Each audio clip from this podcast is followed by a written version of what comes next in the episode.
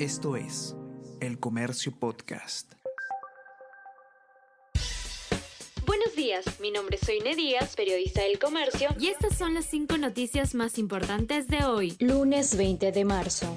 Apenas el 0,03% del presupuesto nacional se destina al CENAMI, la institución encargada de generar y compartir información para advertir con anticipación diversos desastres, no cuenta con los recursos necesarios. Según expertos, los gobiernos regionales y locales debieron ejecutar proyectos de prevención para evitar esta situación crítica en el país comandante general de la PNP, tiene otra foto con el español. Raúl Alfaro, comandante general de la Policía Nacional del Perú, aparece en fotografía celebrando el cumpleaños de Jorge Hernández Fernández, alias el español, e implicado en una presunta red de espionaje encabezada por el expresidente Pedro Castillo. Según el programa Cuarto Poder, la imagen fue tomada el 6 de diciembre del 2021.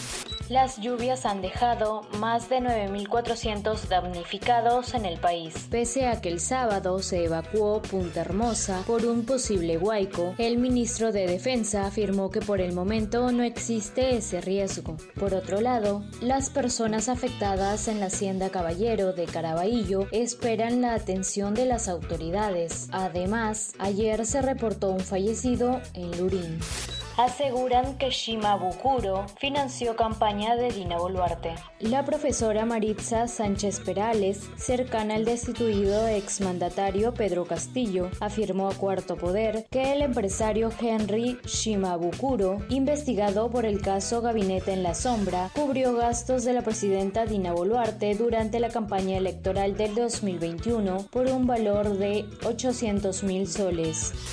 Alcalde de Lima anuncia que moverá los peajes de Puente Piedra y Lurín.